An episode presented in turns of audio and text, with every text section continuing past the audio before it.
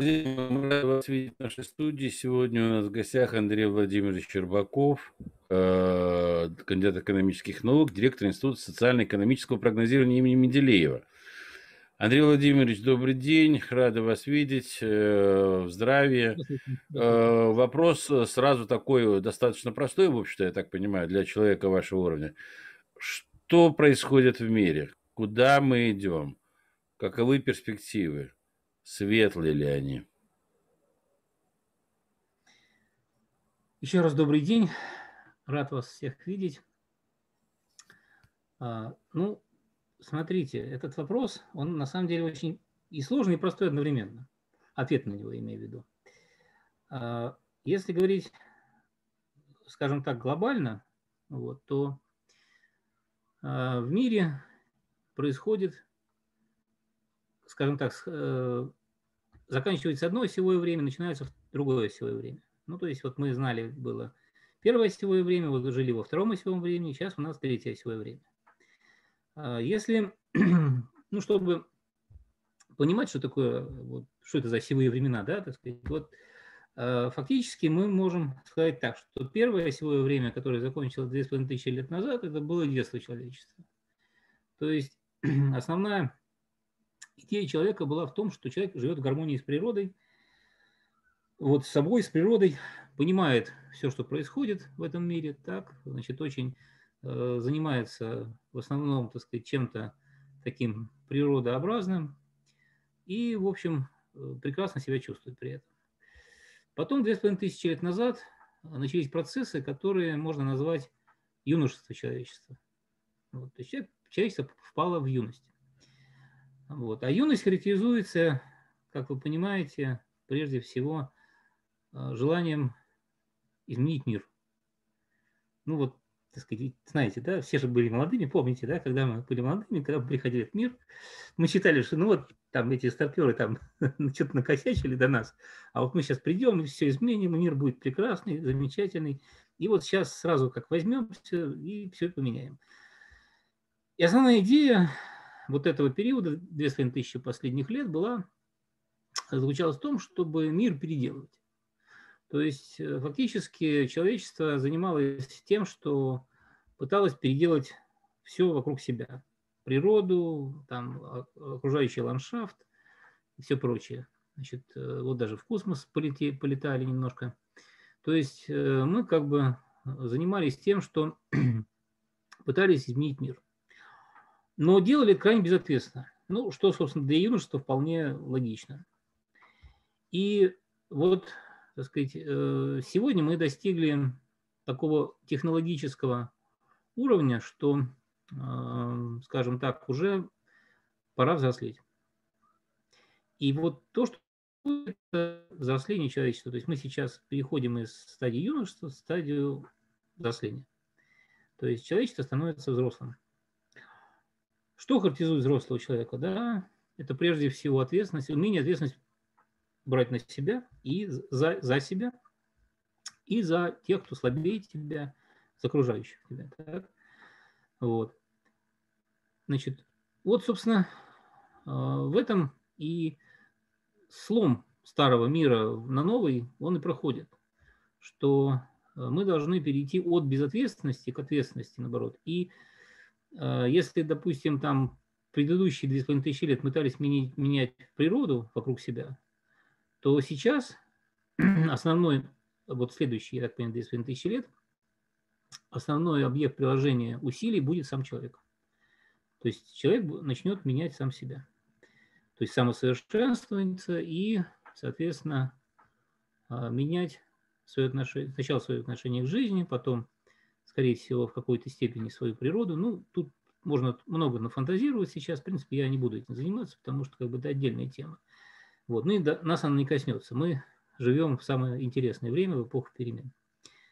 А, теперь это вот глобально, чтобы все понимали вообще, что, что вообще происходит и как вообще к этому всему относиться. Естественно, что переход очень тяжелый, гораздо тяжелее, чем был 25 тысяч лет назад. Этот переход пройдет я так понимаю, что будет идти весь 21 век, э, ну, по крайней мере, до конца его точно будет продолжаться, может быть, даже подольше. И вот э, сейчас мы наблюдаем следующую картину. Если вернуться назад, то вот в то состояние юношества, да, так вот я его назову, первым вошла так называемая западная цивилизация. И она же получила, соответственно, все преимущества и все плюшки от вот этого перехода. В результате она на протяжении как минимум последних 500 лет очень активно пользовалась своими этими преимуществами, в том числе технологическими, и, соответственно, э, имела, ну, была главным бенефициаром вот этого состояния. Э, как только сейчас заканчивается вот этот вот период, начинается новый, естественно, что лидером будет другая цивилизация. И все уже понимают прекрасно, что этой другой цивилизацией будет русская цивилизация. То есть это мы. А, сейчас, естественно, что а, западная, англосаксонская, хотите называйте, западная цивилизация, она, а, там люди тоже не, не глупые, они тоже прекрасно все понимают. И естественно, что хотят продлить вот это свое, скажем так, лидерство. А в результате сегодня в мире сталкиваются три проекта. А, я имею в виду проекты будущего, то есть три образа будущего. Первый образ будущего – это а, то, что нам поведал господин Шваб, хотя это не он его разрабатывал, это вообще продукция Санта-Фе и вот этих вот, так сказать, э, ну, фабрик мысли американских. Вот это инклюзивный, так называемый инклюзивный капитализм. Здесь что интересно. Значит, э, когда они с Санта-Фе в том числе рассматривали а, варианты будущего, а, они все позитивные варианты, ну, позитивные с нашей точки зрения, отбросили значит, э, по одной простой причине, что, по их мнению, а, западная цивилизация просто не готова к этому переходу. Ну, то есть они тоже понимают, что, что это переход, переход это в другое совершенно качество, и они понимают, что западная цивилизация, ну, не то, что она не вписывается, дело в том, что в новый мир-то впишутся все на самом деле, просто она перестает быть лидером, она становится просто частью этого, вот, так сказать, общего большого проекта. И тогда им, они предложили вот этот вариант. То есть, э, э, ну, я маленько сделаю, э, чтобы дело в том, что не все, может быть, знают, что такое Санта-Фе. Санта-Фе – это институт сложности, который был организован в 1984 году. И это междисциплинарный институт, который занимается такими вот глобальными проектами на междисциплинарном уровне. То есть он не подчиняется никаким там университетам, вот, не входит ни в какие научные сообщества, вот, а работают они по, ну, официально не работают по всяким грантам там и договорам, но на самом деле они э, плотно работают на транснациональной корпорации, то есть это их креатура, их заказчики. Значит, э, что такое 84 год? Почему именно 84 год? Э, дело в том, что в 84 году, в принципе, стало ясно, что капитализму осталось жить ну, максимум 9-10 лет. Все. Все понимали, что больше он не протянет. В принципе, все, э, больше, дальше 92 года а, вот эта капиталистическая система не должна была существовать. Она должна была рухнуть. И вот тогда как раз, так сказать, э, ну, ТНК, естественно, понимали, что нужно что-то делать. Вот, вот они нашли вот этих вот умных ребят, достаточно таких э, эрудированных, образованных и, ну, в какой-то степени даже гениальных. Вот. Ну, талантливых точно. Насчет гениальности не знаю, талантливых точно. Вот. Собрали их в одном месте и сказали, ребят, давайте что-нибудь такое придумаем, чтобы вот нам как-то это все продлить. Понятно, что э, как бы, ну, так сказать, вечно это невозможно существовать, но вот, так сказать, давайте сделаем так, что это просуществовало там хотя бы там, э, пока мы живы все. Э, ну вот, соответственно, дальше вы помните, да, произошел 91 год, развал Советского Союза. Вот понятно, что это все происходило не, не с 84 года, что это готовилось давно, но а, механизмы и все, так сказать, вот эти все скажем так, так сказать, расчеты все этого дела, так сказать, и главное обоснование того, что вот, развал СССР и всего советского блока даст возможность продлить вот эту агонию как минимум еще на 30 лет, это как раз Санта-Фе рассчитала. Вот. вот, собственно, как бы что такое Санта-Фе. Прошло 30 лет, они выполнили, так сказать, ту задачу, которую тогда поставили. Вот. И сейчас перед ним поставили новую задачу. Давайте-ка еще продлим это дело, ну, хотя бы там лет на 30, допустим, да. Вот. И вот они, соответственно, придумали вот этот инклюзивный капитализм. То есть что такое инклюзивный капитализм? Ну, практически это новое рабовладение, когда значит, э, все человечество превращается, ну, во-первых, сокращ... существенно сокращается количество населения. Я чуть попозже скажу насчет цифр по этому поводу. Э, значит, существенно э, население сокращается различными путями. Вот. Дальше мы, соответственно, значит, делим оставшееся человечество на три, на три неравные части. Большая часть превращается ну, в таких откровенных дебилов, которые живут по принципу «у меня ничего нет, и я счастлив». Ну, помните, да, этот мертвый сезон, да, так сказать, человек вол, вернее, человек ткач, человек пекарь, да, так сказать, вот как бы, так сказать, человек шофер, так сказать, ну, вот из этой серии, когда люди ничего не имеют, при этом счастливы, так сказать, как бы вечером, как говорил этот самый герой, так сказать, да, вечером, так сказать, питательный бобовый суп, а если будет хорошо работать, то и женщину. Вот как бы, так сказать, и он счастлив вполне. Вот, э, часть, э, там, может быть, порядка там, миллиона, может быть, нескольких миллионов человек остается для того, чтобы, э, ну, скажем так, так сказать, обслуживать элиту, и элита, которая там несколько тысяч человек, которые реально вот хозяева этой жизни и фактически всем управляют. Вот, вот такая нам перспективка рисуется. Понятно, что этот проект, он, ну вот, прямую не реализуем. То есть он фактически для того, чтобы это сделать, э, в него нужно втащить, во-первых, все страны, вот, а как минимум там Китай и Россия э, явно не очень хотят в этот проект. Ну, это очевидно. Да? Индия тоже, кстати, не сильно туда рвется.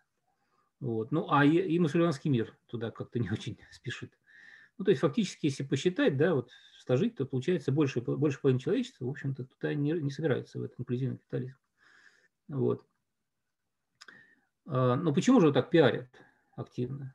Вот, так сказать, они вот так много говорят, пишут, так сказать, обсуждают, форумы целые по этому поводу. Это, как всегда, как, э, так сказать, все, так сказать, разведки и все э, грамотные управленцы делают, это отвлечение внимания. А, на самом деле Значит, задача сегодня стоит немножко в другом. А, это мы переходим ко второму проекту, который сейчас, собственно, и готовится. Второй проект называется «Война всех против всех». А, то есть мир разбивается на анклавы. В принципе, уже примерно понятно, кто куда-то идет. То есть э, вы видите, как накачивают Турцию активно, так сказать, для того, чтобы она там, так сказать, э, себе кусок оттяпала.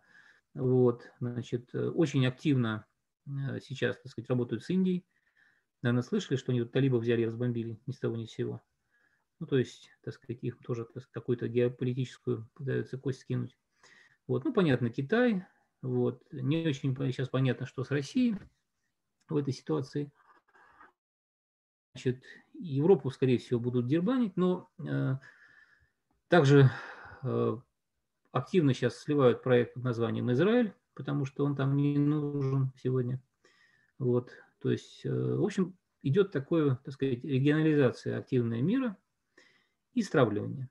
То есть э, раскачивается, э, раскачиваются различные конфликты, большие, крупные, мелкие, в общем, разные. Вот. И дальше, соответственно, сказать, это все начинает активно, это, вот это вот фаза войны против всех, всех против всех, она, так сказать, активно начинает раскручиваться.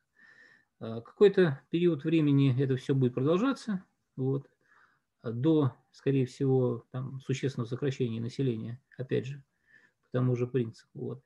Ну, а когда всем все это надоест, когда все ослабнут, ну, тут вот, соответственно, так сказать, вот тот, как бы вот первый вариант, первый проект, он тут же значит, тут начинает его реанимировать, реанимировать.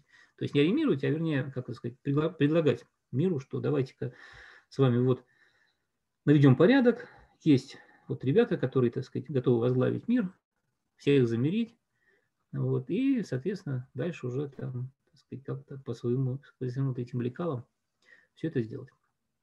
Вот это второй проект. И третий проект – это а, то, что, чем занимаемся мы с вами, ну, то есть Третинский клуб, вот, школа здравого смысла, а, в какой-то степени, так сказать, другие наши клубы интеллектуальные, вот, типа вот Изборского клуба, ну, наиболее продвинутый, я считаю, сегодня. Вот. Э, это мы его называем, ну, все по-разному называют его. Мы называем его проект э, «Единство разнообразия и общество торцов». То есть э, мы как раз за то, чтобы идти по тому пути, который, ну, мейнстрим человечества, то есть вот то, к чему человечество должно стремиться. А к чему человечество должно стремиться? Человечество должно стремиться к тому, что человек разумного, гомо sapiens, надо, превратить в человека-творца, homo deus. То есть вот этот вот, так сказать, вот этот переход от, э, от человека разумного к человеку-творцу, вот, мы называем большим антропологическим переходом. Кстати, тот же Санта-Фе, очень интересно, они тоже, у них термин антропологический переход, но они называют антропологическим переходом именно вот это разделение людей на, на касты. Вот когда остается, так сказать, э, чуть-чуть немножко элиты, чуть-чуть рядом с ней обслуги, и все остальные как бы на уровне быдла. Вот. То есть такой вот интересный у нас с ними э, лексический разнобой. Так вот, э, ну, мы, а мы называем большим антропологическим переходом именно переход человека разумного к человеку творцу. То есть, э, и самое главное, это одно из, то, что, то, что мы хотим транслировать в мир, это именно э, единство разнообразия. То есть, где, что такое единство разнообразия? Это мир, в котором каждому человеку, каждой нации, каждому народу найдет свое место. Причем такое, которое максимально раскроет его потенциал. Его потенциал, его способности, потому что у каждого человека, у каждой нации, у каждого народа есть какие-то свои внутренние особенности. Каждый человек рожден Э, по образу подобию Божьему. И у него, у каждого есть человека своя какая-то изюминка, своя какая-то вот эта а, творческая жилка, творческое зерно. Вот вытащить это зерно на свет и взрастить его, собственно, главная задача каждого человека. Вот, и сделать это в каждом человеке задача, в общем-то, общества. И вот если мы всем поставим перед всем миром такую задачу, что давайте мы с вами будем каждого человека пестовать до уровня Творца. Вот. Э, и вот, собственно, в этом и заключается то, что, с чем можно работать в следующие 2500 лет. Вот. А происходящее сегодня, ну, как вы хотели? Конечно же, э, ведь, понимаете, люди жили очень долгое время фактически хозяевами мира. Они сегодня, они, вы знаете, очень интересно, они действительно считают себя равными богам. А, вот я, собственно, а, почему про цифры не сразу сказал? Значит, смотрите, тут, значит, Байдену сегодня поставлена задача. Значит, в ближайшие годы нужно любыми путями сократить численность человечества на полтора миллиарда человек. Ну, то есть, э, понимаете, масштабы людей такие, полтора миллиарда. То есть нужно зачистить. Это же то есть, ну, то есть нормальный человек, даже полтора миллиона, если бы сказали, это, это безумие, а полтора миллиарда даже не, так сказать, нормальному человеку в голову не помещаются такие цифры, а у них помещаются такие цифры. Вот. Как они это будут делать? Трудно сказать, это я здесь, так сказать, не специалист. Вот я могу, ну, то есть здесь можно погадать, собственно, вот та история, которая сегодня происходит с, с нами, вот вокруг нас, это репетиция, ну, я так понимаю, что они хотят запустить что-то более серьезное. Собственно, у нас э, главная говорящая голова – это Билл Гейтс, который, так сказать, предвидел вот, эти, вот эту историю, так сказать, э, за, по-моему, два, что ли, года. Ну, не предвидел, естественно, а просто позвучил ее, да, так сказать, что насчет того, что вот будет такая история, что там очень много людей умрет. Вот. Э, но я так понимаю, что вот он недавно буквально заявил, что на подходе, так сказать, э, новый, так сказать, новая э, версия. И там будет там уже на порядке выше. Если сейчас умирает там проценты, то там будет уже десятки процентов. Вот. Значит, то есть такой вариант возможен. Возможен вариант с войной, то, что я говорил, вот этот вот второй, второй проект, когда стравливают там крупные силы. Причем я что хочу сказать, что мы привыкли так, что вот там главный, ну, за эти многие годы привыкли, что наш, главный наш враг – это Америка.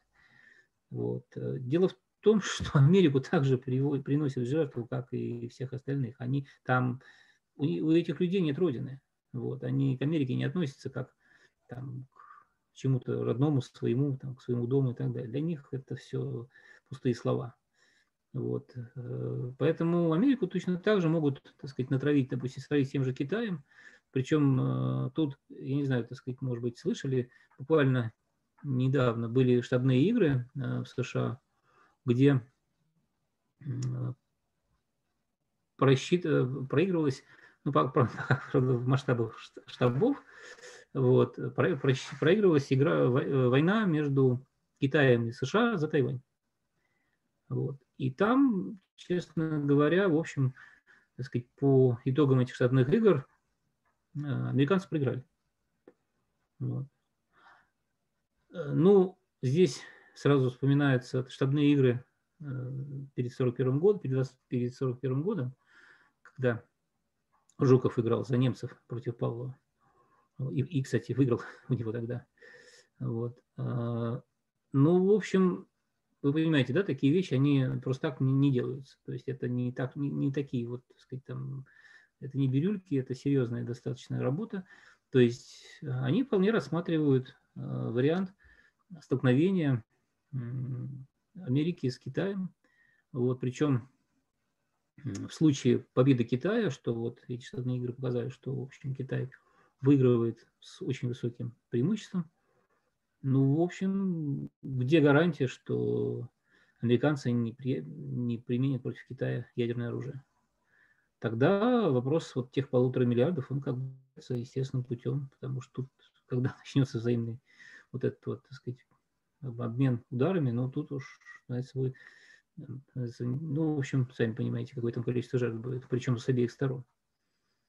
Вот, так что э, тут, понимаете, к этому всему надо относиться, вот вы же как мне сказали, да, то есть один второй вопрос был позитивно или позитивно или не позитивно. Ну, вообще, конечно, все, что происходит в этой жизни, все позитивно. Что бы, то, что бы ни происходило, надо ко всему относиться с позитивом. Все, что мы, все, что происходит в нашей жизни, за все надо благодарить, что бы ни происходило. Значит, э, здесь вопрос очень простой, что а, они потеряли темп. Значит, их назад, э, дело в том, что все, что мы сейчас видим, должно было происходить еще 4 года назад, даже, ну, даже побольше. То есть э, вот эта неожиданная победа Трампа, вот, и бросил их не на 4 года, а гораздо больше, потому что здесь важно, э, здесь, когда такие вещи происходят, вот, время работает, так сказать, ну, по ускоренной программе. И, соответственно, потеря темпа, она очень большую роль играет. Поэтому Трамп, надо его, ему, конечно, благодарить, он нам в этом плане помог. Вот. Сейчас они пытаются этот темп нагнать, но у них уже плохо это получается. Вот. Самое главное, что э, из-под вот этой вот истории начинают потихонечку, не спеша выходить все, э, ну, не все, но многие очень, так сказать, участники процесса. Э, выходят, так сказать, сегодня, ну, вот э, Байден, значит, насколько, насколько мне известно, значит, озвучил вот эти цифры значит, на встрече в Женеве. Вот, я так понимаю, что нашему руководству был поставлен просто-напросто ультиматум. То есть либо вы с нами, либо против нас. Вот. То есть, э, ну, скажем так, так сказать, то есть просто здесь сказали, что, ну, в общем, ребята, вы на двух стульях не усидите. Либо вы сюда примыкаете, а мы там на Востоке разбираемся с Китаем, вот. Либо тогда мы к вам, так сказать, относимся так же, как к врагам, и тогда вы будете включены в этот вот список расстрельный.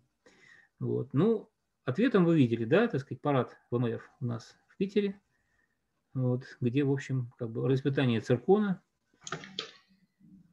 Поэтому как бы здесь все у нас, в принципе, пока, пока все позитивно.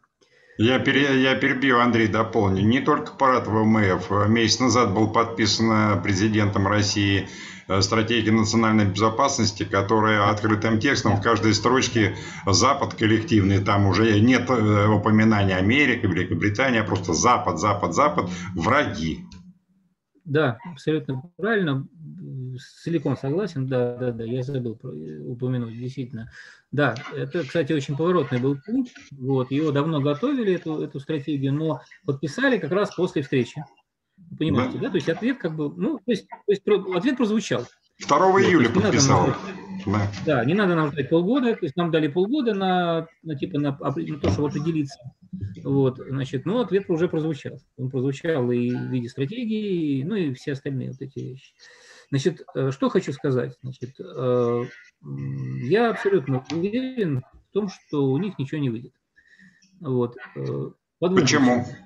Почему? По, по двум причинам. Первая причина. Значит, все, что они, вот все, что сейчас они напланировали, напридумывали,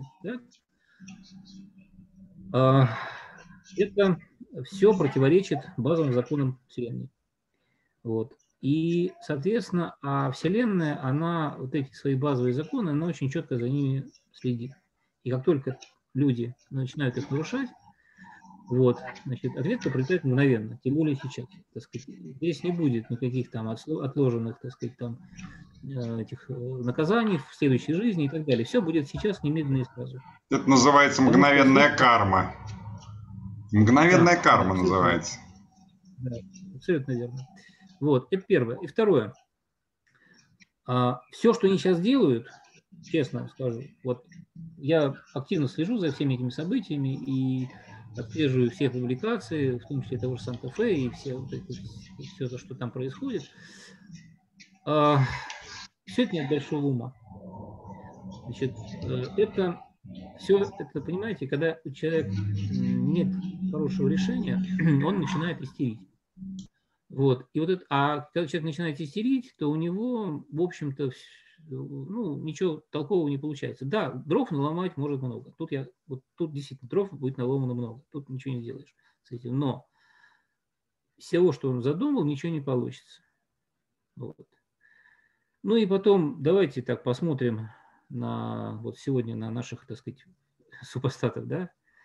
Вот. Ну, так вот честно, там же, в общем-то, дебил на дебиле. Ну вот действительно.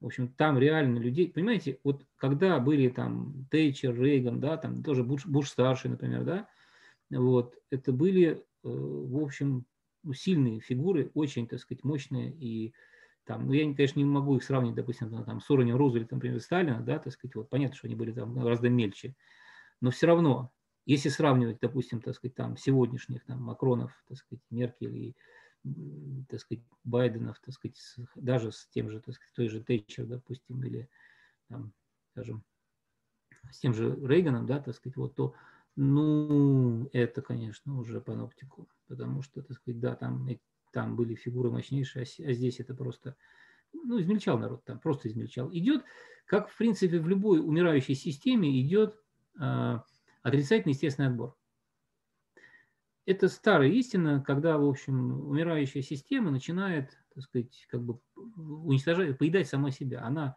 сама себя уничтожает. И уничтожает она прежде всего через элиту. Вот. А элита сегодня там, конечно, крайне слабенькая. Вот. Поэтому, собственно, и все, что мы видим от них, напакостить могут, ничего серьезного сделать не сделают. Ну, просто вот в силу, в силу дебильности своей.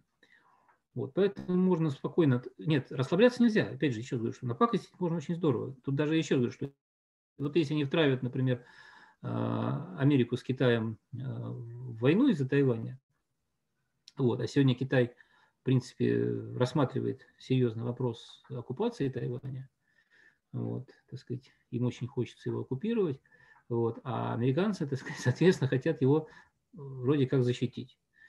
Вот. Но Э, вот, так сказать, если это все произойдет, в ближайшие там примерно 3-4 года это возможно, то в принципе, да, там история может быть не очень хорошей, потому что там может дойти до взаимного обмена ядерными ударами, ну и тогда, естественно, прилетит всем. глобального ничего не получит, не будет. Это все-таки не, у Китая не тот потенциал э, ядерный. Вот, чтобы... Да там экономика без всяких ядерных ракет остановится, потому что расфигачит Тайвань, а там 50% микроэлектроники. Ну, нас это отбросит, если я имею в виду весь мир, отбросит очень, очень сильно, потому что это как бы, э, я еще говорю, что эта история, она, в общем-то, так сказать, нет, опять же, это нет большого ума. Вот. Поэтому давайте пока смотреть, вот, тем более, что сейчас, ведь смотрите, у нас четко все идет по 90-летнему циклу. Повторяются э, вот все, так сказать, события. Вот. вот сейчас прикиньте, что у нас было там в 1931 году, да, то есть, соответственно, значит, разгар, в Америке и в мире разгар Великой депрессии, вот, значит, э, в России, в Советском Союзе индустриализация во всем шла, вот, значит, а, и, соответственно, готовили приход Гитлера к власти, но надо вспомнить еще такой момент, что как раз э, примерно там в этих, ну, спустя как раз вот те самые, я причем 3-4 года говорю, потому что как раз э, в это время в 30, в 30-х годах, значит, Япония напала на Китай. То есть, э, втор... вот китайцы, например, они считают, ну, собственно, правильно считают, что Вторая мировая война началась не в 1939 году. Вот, она началась гораздо раньше, когда Япония напала на Китай. И вот, собственно, с этого они считают начало Второй мировой войны. Поэтому сейчас вот э, сейчас самое напряженное место это, это Восток. Вот. Японию тоже активно сейчас э, милитаризуют. Вот, идут, так сказать, там очень, у них э, очень накачивают общество активно на вот этот вот, так сказать, милитаристский лад. Вот. Хотя, конечно, японцы уже не те, они же давно не самураи. Вот, но сказать, риторика, там сейчас активно идет. Так сказать, давайте вернем северные территории, значит, с помощью американцев, так сказать, давайте значит, сейчас, так сказать, там проучим Китай и так далее. Ну, вот там, там действительно в Японии сейчас такая идет нагнетание серьезной вот этой вот истеричной милитаристской атмосферы, хотя, в общем-то, оснований для этого нет, но, честно скажу, так сказать, вот, так сказать, ну, СМИ, вы знаете, кому принадлежат, поэтому, и даже японские, поэтому, в общем, все сейчас идет в этом русле. Так что вот, э, ну вот я в целом так коротенечко рассказал про так сказать, происходящее в мире. Если какие-то вопросы есть, я готов ответить. Отличная, просто такая отличная обзорная панорама. Просто слова благодарности. Маленькая, маленькая еще, так сказать, э, реплика по поводу вот этой связки России, Китая, США. Вот буквально на днях прошло сообщение, что э, китайцы около 100 шахт для ядерных ракет, э, значит, роют и быстренько их туда будут, ну, подземный вариант базирования.